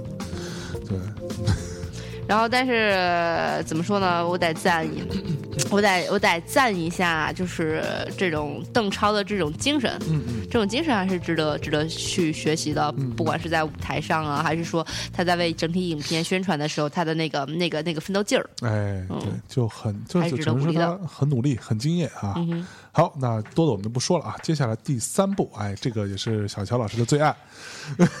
你妹 ！OK，Top、Three 来自于 我无力吐槽《爸爸去哪儿大电影是吧？》大电影，哎，你有去看吗？呃，fuck off。当然没有是吧？哎，所以是这对一个这种十几天拍出来的，一个星期，对，一个星期拍出来的电影，是吧？所以它跟那个那个呃那个电电视的这个秀比起来，它有什么不同吗？没有，totally 一样，same，他没有用电影的设备去拍吗？没有，甚至就是在在在电视节目里面，他们用的设备摄制团队都是同一个，操，真的。真的。然后现在《奔跑吧兄弟》，然后今年那个春节也要出大电影了，然后你知道用多久拍的吗？嗯，四天，哦四天，天啊！好就吧，就是赤裸裸要圈你们就，是要抢钱。对，就是要抢钱。嗯，它票房有多少？它的票房最终是六亿九，块七我了。操，它成本有一千万吧？我想问问。木有，真心木有，里面还有赞助商给他的钱。嗯，好吧。好，那这个我们就不多说了啊，这个也是中国电影的一个怪现象啊。接下来这个第二部啊，Top Two 啊，第二名的电影是哎，跟跟之前说这个呃。澳门风云同一天上映的啊，二零一四年一月三十一号上映的，来自于北京综艺新浩文化传播有限公司、东方电影制作有限公司出品的，由郑宝瑞导演导导的这个《西游记之大闹天宫》，哎，最后的票房有十亿四千三百四十四万，嗯哼，哇！甄子丹、周润发、郭富城何润东，就是这就是卖阵容的一部片了。嗯，你看了吗？你当然看了，当然说了。对你看了吗？Fuck off！没看。没有。哇，真的。我我不首先我不喜欢甄子丹，然后我也不喜欢这种，就是 如果是那个就是《西游记》是降魔片降魔片那种片子，我是愿意看的。对对。但是这个我不愿意。嗯嗯。我我我陪爸妈，要不然我也不会去看。对我也不喜欢甄子丹，然后我这个导演我也不知道之前拍过什么，好像口碑也不好。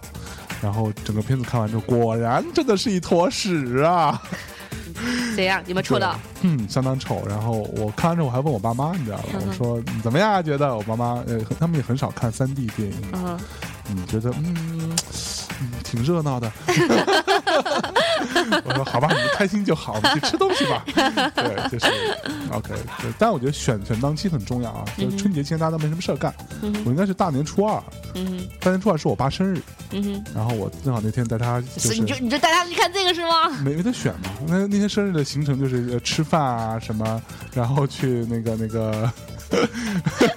对，去看电影啊，然后晚上又吃饭，再到这样的一个一个一个一个 round down 啊，好吧，那我们就不多做评价。但是但是我得说一下这个现象，就是就是因为去年的 呃今年的这个春节档非常的就火成这样，然后果然资本市场是是嗜血的，然后今年大年初一同时有七部影片上映。哇哦！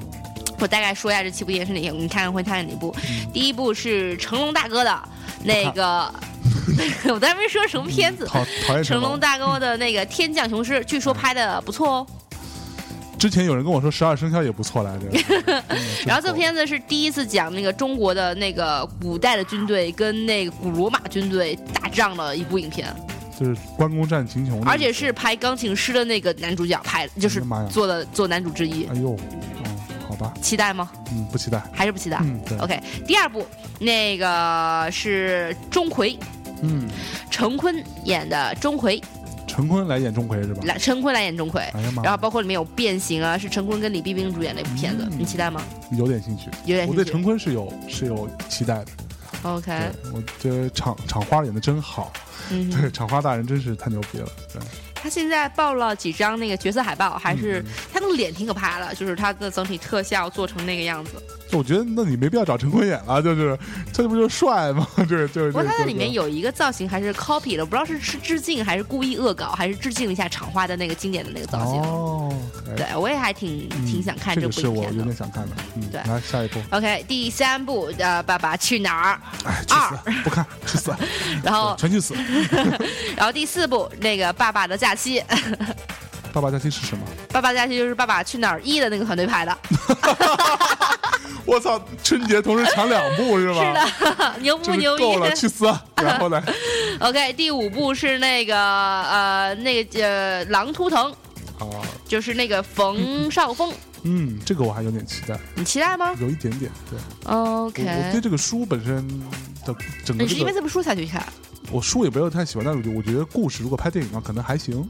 嗯嗯。但但是大年初夜去看这样的一部片子。嗯，好吧，那总不能去看《爸爸的假期》吧？对对？还有《天降雄狮》啊。对。然后还有那个呃，我我现在不是特别确定啊，就是他的那个《小时代》啊，《小时代四》。小时代四。哎，《小时代四》就是说说到这关键了啊。嗯哼。何润东先生啊，不不是那个 柯柯震东先生。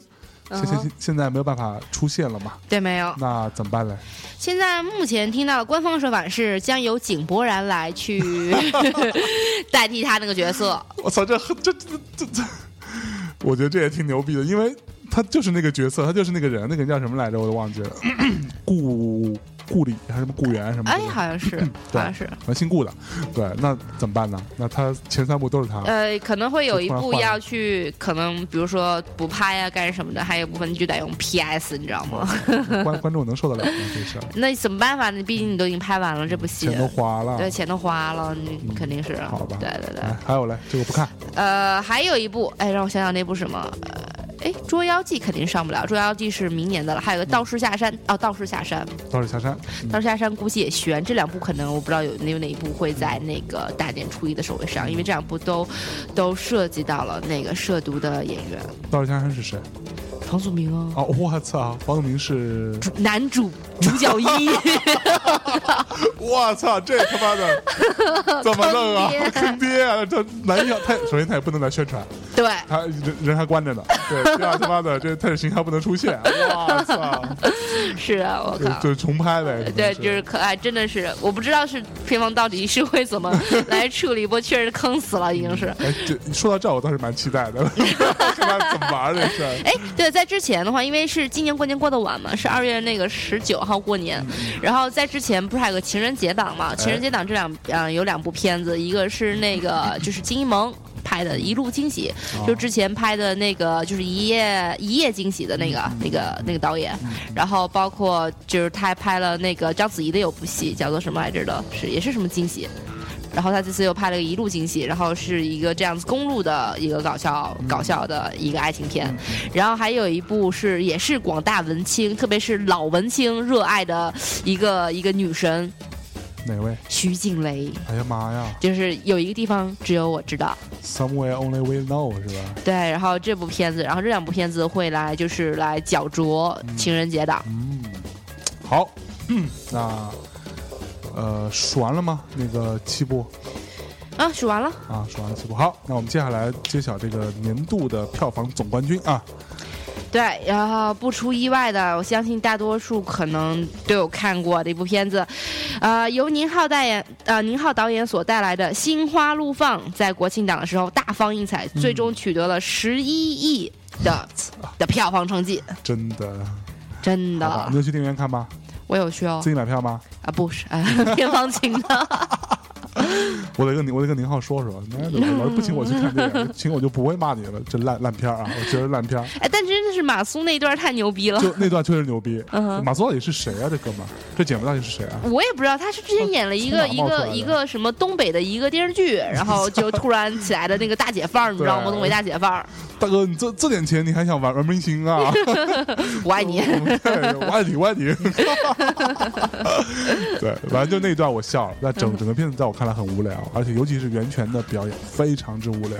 哦，对，so 哎，我觉得袁泉其实不适合演电影，我觉得他是个很好的舞台剧演员。哎，我也我也这么认为。对因为就像我觉得他电影感，他镜头感是不好，他跟那画面是脱离的，包括在无后会无期里也一样，他那段就我特别不喜欢。嗯嗯嗯，好吧，反正在我来说，这是一部大烂片儿。啊，极烂极烂极烂，然后特别不好笑，然后你看你要你你不能脱离广大的人民群众的趣味，你知道吗？我是一个脱脱离了低级趣味的人，好吧？那我们这个呃国庆啊不这个呃国产的这个二零一四年 Top Ten 的票房榜给大家揭晓到这里了哈。那我们稍事休息，听一首歌之后，马上回来揭晓一下小乔老师的呃薪水作品，对他自己喜欢的歌啊。这首歌呢，把他自己喜欢的电影啊。这个一首歌来自于那个 Lord 呃带来的这个 Hunger Game 里边那首歌叫 Yellow Flicker Beat，我们来听完这首歌马上回来。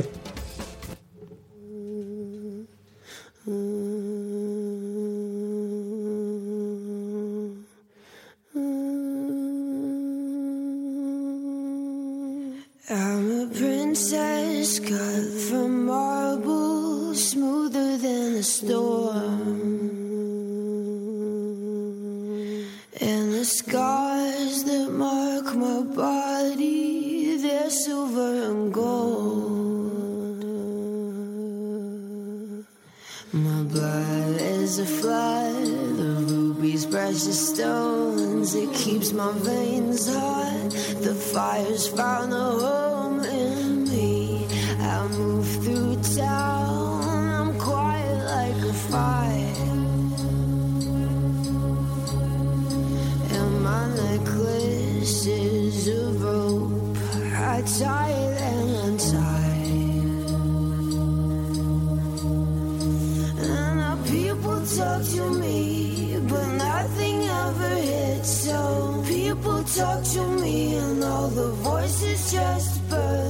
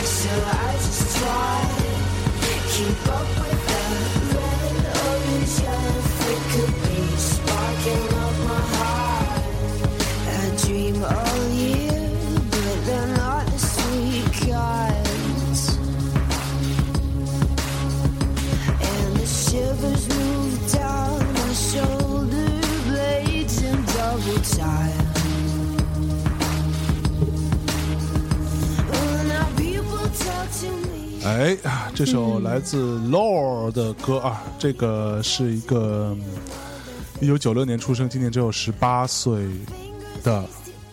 一个呃天才的一个创作人，来自于新西兰啊，呃，这首歌也是作为那个《Hunger Games Three》，然后也是大家应该是可以在二月八号，就是呃二零一五年的二月八号能在国内看到的一个一个就是片子里面作为一个主打的的歌曲《Hunger Games 三》啊。对。好，那我们接下来废话不多说，直接进入到小乔老师的薪水作品啊，给大家挑了几部片子啊。嗯，挑挑了五部片子，大家能听到这期节目时候，应该也差不多快元旦了。然后元旦如果大家在家里面就宅着没什么事儿干的话，就是如果恰巧你也没有看过这些片子，你可以看一看，撸一撸。嗯。那我们从第五部开始。对，OK，Top Five，Top Five 来自于，呃，我自己个人很喜欢的一个导演啊，他的拍的《布达佩斯大饭店》。哦，哇，这个是我们之前也是在那个那个呃节目里头有反复推荐过这个这个导演啊。有反复推荐，你很喜欢他吗？是啊。哎，你有看过他之前的那个《月升王国》吗？看过，他《月升王国》爱。我们当时有一天在我家。然后呃一一群朋友做了一个这个导演的电影之夜，哇哦！然后他的整体的就是这个导演，包括他的整体对色彩的运用，还有包括他的就是摄影的那种那种镜头感受，爱到不行。对，这个这个导演叫做呃 Wes Anderson 啊，他爸爸以前是做广告设计的。所以他从小有很多这个呃广告啊、摄影啊这个部分的熏陶，所以他画面的构成，他的呃对对称的这个永远在对称的这样一个美美超爱处女座一定要去看，对，特别特别厉害。包括之前的《月升王国》，包括那个了不起的狐狸爸爸啊，这都是非常非常我们我们都非常非常喜欢的电影。《布达佩斯大饭店》，我觉得这部这部戏也是我个人非常。喜欢的片子，对，你喜欢它点是在于，就除了它是，我觉得，因为我本身是一个比较注重视视觉审美的，啊，视觉首先画面对我来说就是完美，哦，对于我来说也是。完美。然后第二，它整个的故事和它，因为它其实是一个蛮荒诞的，一个蛮蛮蛮怎么说，呃，奇怪的这样的一个点吧，就它的人物啊什么都有一些非常奇怪的一些坚持，然后整体呃整体整体上有一点点漫画感，就它的那个叙事方式有点漫画感，但是。呃，画面是第一吸引我的地方，第二，他对于节奏和音乐的掌握也是让我非常呃激赞的这样一个导演。嗯，他的嗯，就正如你说的，包括他的整体的那个就是呃台词，然后包括他的一些一些画面，这是我最值得称道的两个地方。除此之外的话，就是他是对那种情绪的把握，嗯嗯，就很好。就是他在调动你的情绪，就是你作为观众的时候，他在调动你的情绪的时候，那个那个尺度是拿捏的还挺挺好的，挺挺挺值。得挺挺恰当的。OK，好，那大家如果有还没有去看过这部《The Grand Budapest Hotel》的人，可以去看一下啊。对，网上应该都有种子。三月七日在美国上映的一个电影啊。嗯哼。好，那呃，接下来第四部是什么嘞？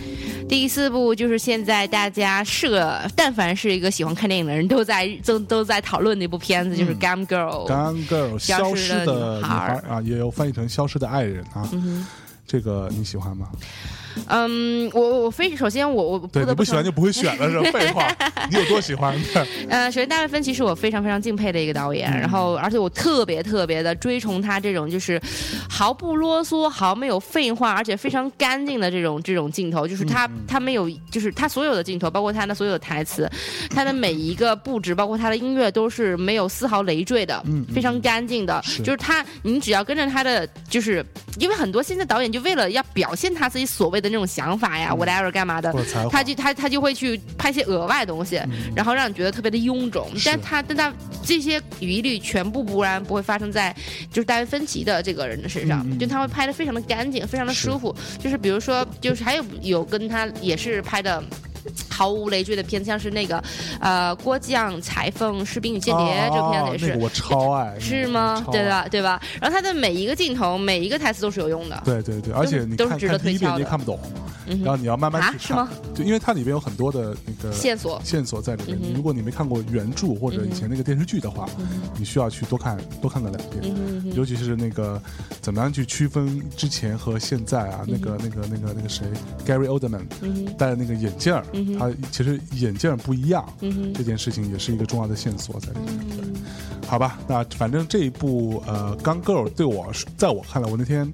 呃，也是小小同学，因为不是我们盗版啊，因为真的是没有的地方，对，人人又变成这样子了。对，然后我们小乔给我了一个种子，然后我又去下载，然后是一个七二零 P 的高清的版本，然后我跟米娅老师在家里头用投影。看完之后，我们都惊呆了。还是你刚刚开结完婚？对，不是，就觉得特，就是我觉得这部电影对我来说是一个完美的电影。所以我如果我自己选，我会把它放在第一名。嗯哼，对，很多人都这么选。是一个完美的电影，虽然说它的评分也也也没有不是那种神级的那么高的评分，但它真的是一个完美的电影。它无论是它的每一个，甚至里边的演员的那个女演员也是让我非常诧异的。她之前没有演过什么角色吧？我觉得她就是一个。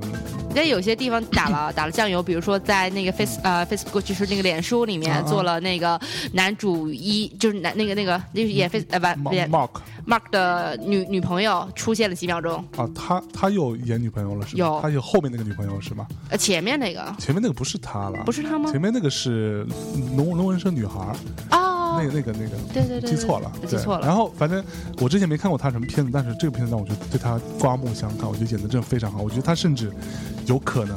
去冲击奥斯卡的最佳女主角，还真有可能。我觉得真的很大的一个机会啊！对，我还蛮看好他的。然后呢，那个呃，整个片子让我刚刚我我我的观点跟你有很多类似的地方，就是这个导演他这么有才华，这么有他的控制力这么好，所以说，呃，在这部电影竟然是完全可以用不留呃不不着痕迹来形容他，你看不到他在导演。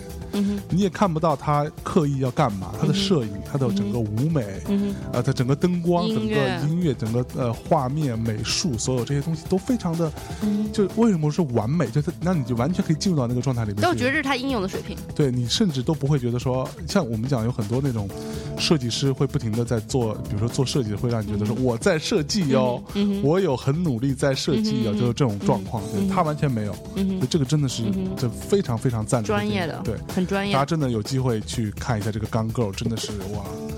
That bitch rocks。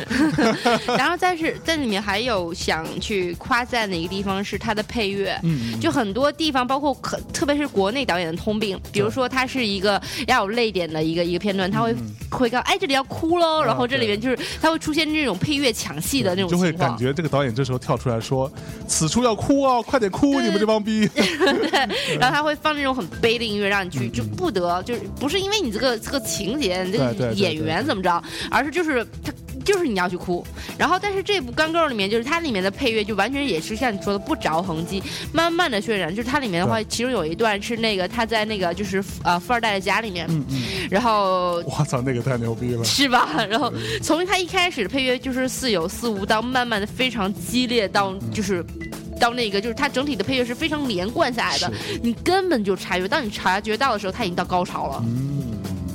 非常的赞。好，那我们这部电影就因为它的剧情也非常的牛逼啊，也是根据一个同名的小说改编的《刚 girl》啊。大家有我我我最近买了这个呃《刚 girl》的这个原版的英文版的小小说，我决定看一遍，我还蛮期待。好，那我们接下来进入小乔的第三部选择是，来第三部选择来自于倒数第三正数第三啊，倒数第三倒数第三也是正数第三，这不是吧？是西部的一百万种死法。哎，这部我没有看过。OK，这部片子就是呃，很很很很，就是很莫名其妙。他之前上了我不知道哪一个莫名其妙的榜单，这个榜单挺有名的，然后居然把它列为到最差的十部之一。是吗？为什么呢？就是其实我，因为他在这个整个片子里面，就是虽然那呃，你知道，就是最近在播一个迪奥的一个广告。一呃，那个女主就是那个广告的那个女主，那我忘了她那个女主的名字，但是只是单纯纯戏里面来讲的话，就是它里面有一切我想要的元素，比如说她很 cult，然后她也很很很荒诞，然后包括她在里面的就就那种碎碎刀的那种男主的那种特质，然后我不知道是不是比被那个伍迪艾伦影响太多，所以就是对这种碎碎刀的这种这种这种男主还还挺能接受的，就是包括他拍的很多东西都是都是我喜欢的东西，包括西部。哦，所以。这个导演他是一个，他也是一个很有名的人，他也是一个呃演员，他也是呃一个导演，同时他也同时他之前导过一个泰迪熊，泰迪熊 对，所以是是是那个家伙，他也好像之前主持过奥斯卡吧？啊，是没错，就是他那个啊呃，We We We saw your boots，对，就是他，就是他，就是他，就非常有才。包括你看到这一次里面，他里面比如说西班牙，呃，他在这个戏里面用了很多，就是虽然他是在一个一个美国中西部的一个在一九八几啊不一八八几年的时候的时代下发生的一些一些一些故事，但他里面用那些对白干嘛，全都是在影射现在的人的一些很滑稽的事情，比如说现在很多那个青少年们在沉迷于网游嘛，然后他那会儿中西部你要知道，在十八世纪是没有网游这种东西，但是他们大家在玩那个铁棍，然后就是铁圈儿，然后他就说，哎，你看现在青少年都开始玩这种铁圈了，然后怎么着，注意力不一不集中啊，什么之类的，特别的逗。对，这个导演叫做塞斯马克法兰啊，这个电影呢在豆瓣上，它的中文的翻译叫做《死在西部的一百万种方式》，英文是 A Million Ways to Die in the West。然后在里面就真的他展示了很多在在西部的死法，比如说被蛇咬啊，然后被狼吃了，还有一种就是很蹊跷的被冰块砸死。然后最后有一段，太口味真的很靠城，真的很邪点。对对，然后包括他最后有一段是在那个印第安部落，呃，就是印第安部落里面，然后抽了印第安部落的大麻，大概类似这种东西吧，然后他就他他他就飞了，飞到了一个他自己的想象空间当中，然后就里面的所有包括就它里面呈现的那种画，就你你看过那个就是呃达利的画吗？就那种场景哦，对。特别的看，特别的好玩然后包括呃一个一个鹰，然后它的鹰的鹰的头是一个人的脸，哦，然后在天上飞，然后包括整个一个大门打开就是天空，就全部都是这样子的场景，然后门会走路，哇哦，特别的酷。好，那这个 A Million Ways to Die in the West，大家可以去找来看看啊，我觉得。被小乔这么一说，我真的还蛮感兴趣啊。好，那我们接下来进入到小乔的四人选择的第二部，也就是做也是做那个电影谈我们第一期说的一部片儿《星际穿越》。哎呀。对，作为一个科幻迷，对吧？才把它放在第二第第二部，我就很好奇第一部是什么。因为因为嗯，就是因为为什么把它放第二部呢？因为实在是《二零一太空漫游》，还有包括像是那个，就是呃，就是包括像那个穿越时呃呃超越时呃超越时空的穿越呃接触，实在是在我心中无法超越，无法超越，所以我把它放到第二部。但是不得不佩服，就是包括他在里面的就是。一些设计啊、音乐啊等等，这种技术啊、理论等等，就不得不佩服，所以把它放到第二部。所以诺诺兰的这部《星际穿越》啊，我们就这之前专门做了一期节目的讨论，这期就不用过多说了啊。大家如果还有没看过的，胆敢还有人没看过的话，对我真的建议你们去看一下。好，现在那个国内已经下映了，如果大家想在网络上看的话，应该是在明年可以看到。对。好吧，嗯，好，那接下来我们的小乔的私人选择的 Top One 第一部是《彗星来临的那一夜》。哇哦，真的是一个 好吧，就是呃，这真的是跟就是 personal 的口味会。会比较私密一点的东西啊，就是它首先这部片子是我很喜欢小小成本片，我喜欢独立电影，然后同时我喜欢科幻片，然后这个这一部片子里面全部都囊括这些元素了，所以我把它选到了我个人的第一第一名。对，这部呃是一个二零一四年八月。八月六号上映的一个片子，它又又一个名字叫做相干性啊，它的相干性就是一个物理学的名词吧，应该是。它在里面的话，讲述的是两个理论，一个就是平行的空间，还有包括呃对平行宇宙，然后包括还有薛定谔的猫，然后就是薛定谔猫的理论大家都知道嘛，然后所以这两种这种这两种的理论结合下面就是所谓的相干性，相干性就是说，当两个完全平行的宇宙它在平行的时候，如果它们交叉了。会怎么样？那相干性就是在讲它交叉的那个那个空间所发生的事情。然后彗星来临的那一夜，就是讲的事情，就是说在一个小镇里面，一个城市，然后一个一个朋友聚会，然后他们本身是平行世界里面的，就每个人每一个人的的命运走向都是不一样的。突然在彗星来临那一夜里，他们碰撞了在一起，然后发生了非常非常。有趣的故事，然后它的整体的悬疑性啊，包括它推理啊，都都很有趣。然后包括它在里面有非常硬的理论知识在做支撑，而且算是比较严严谨吧。是，这部片子也是我呃有一天特别嗯莫名其妙的吧，就是偶然的机会在呃跟聂老师在家里头看的，嗯然后就看一下这个吧。哎，为什么这片子评分这么高？嗯就看一下好了。结果看完之后觉得我靠，还真是是啊，挺牛逼的一个电影。I love this movie。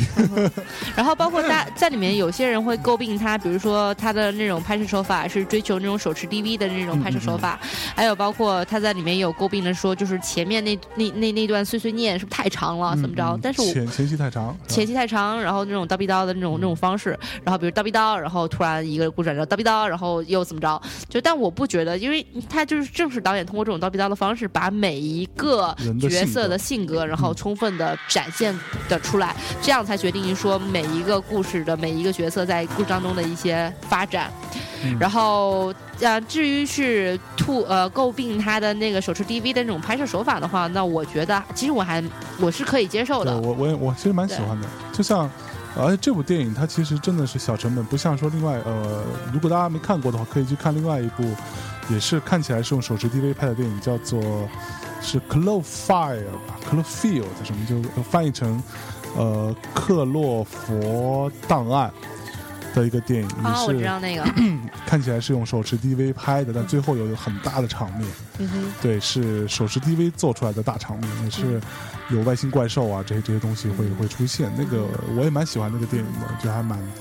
嗯，吃惊，尤其是因为一开始它的铺垫也很长，让你觉得好像就是一个很无聊的这种青呃年轻人的一个有种错觉，一个对这种错觉。其实后来发现，哇靠，牛逼，挺牛逼的。对对，这这这种反差我还是蛮喜欢的。对，所以如果没有看过这个《相干性》这部电影啊，《彗星来的那一夜》的话，大家就自己找来看看啊。就是网上也有种子啊，也有什么各种。呃，我不知道在在在在线的网站应该有没有？在线的话，现在好像我听说是在腾讯视频里面有，就是如果你是他的，你付费他那个好莱坞的那会员的话，就可以看到。OK，好，那我们这个五部电影说完了，没有一部中国的。对你没有喜欢的中国电影吗？中国二零一四年吗？非挑一部的话，一定要挑一部。我觉得，呃，我觉得可能《绣春刀》算是一部。哎，哎，还真是。绣春刀，绣春刀我还真是蛮喜欢。呃，就怎么说呢？它是古典浪漫主义情怀的一个武侠片。对对对对，而且里边那个那个那个人叫什么？就演演大哥那哥们。演大哥，呃，不是张震，是那个张震的大哥。嗯嗯，就拍钢的琴的那个吗？对对对对对，我觉得他演的特别好，特别好。对，我觉得演的特别好。对，而且整个片子我觉得还真是啊，王千源啊，对对对，王千源，王千源啊，但里边也有也有一个。非常烦人的女女主就是刘诗诗，真的是没有她的话，这部电影就 她还属于什么？就是那个呃脸呃不是叫脸盲，她是就是面瘫症。对，就是永远没有表情，就完全没有演技可以可以讲。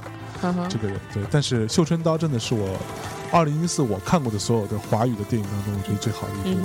对，而且他确实是把，然后包括他在里面也用到了一些手持的一些摄影方方式，然后这也是也一是比较大胆了。然后除此之外，他在里面确实是在一些拍摄一些舞蹈的呃武打的一些动作场面的时候，是拍摄的跟平常的导演拍摄这种手法是不大一样的，还有一种比较美的感觉，你可以能感觉到。是，嗯好，那这哎，你要你想知道一下他这部片子最后的票房成绩吗？我很想知道，对，是一亿刚出头。哦，真的，所以他花了不少钱吧？应该他花了差不多有三千多万。哦，那它算收回成本，算刚刚好收回成本。对，哎，票房这个是怎么计算？就是说，如果说只如果花三，大家就觉得说你有一亿票房，为什么三千万成本刚收回呢？基本上就是你的整体的制宣发成本，就是制作，然后宣传发行成本加在一起，然后乘上个三，就是等于它的要收回的成本。啊，对。但基本上只要你能打平，保持你的成本能收回的话，那就就是你你就赚钱了。嗯。因为你还有你的版权收入啊，还海外的一些什么收入啊等等。没错，好吧，那我们时间也差不多了啊。这期节目呢，这个小乔老师跟大家我们一起分享了最近的一些电影的事件，啊，同时，呃，讲了讲这个最近的这几部上映的电影和将要上映的几个电影，同时也盘点了二零一四年的这个中国内地电影的十大票票票房的十大电影。同时也呃讲了讲他自己的一个最重要在这里，他自己的一个私人的一个选择，但完全比较个人化口味啊，个人化口味的一个选择，以选了五部国外的电影跟一部这个中国的电影啊。之后我们在微信公众平台上，我们在推送这期节目的时候，也会把这些呃电影的内容都推送到上面去，给大家看到这个电影的海报，你们可以按图索骥啊，可以去找这个片子来看啊。基于版权关系，我们就不把种子推给你们，这不太好，好吧？那最后给大家带来一首歌。结束这次节目是什么歌嘞？这首歌就来自于《彗星来临来临的那一夜》的片尾曲《Glasses》。哎，我们在这首运动球星节目跟大家说再见，拜拜，拜拜。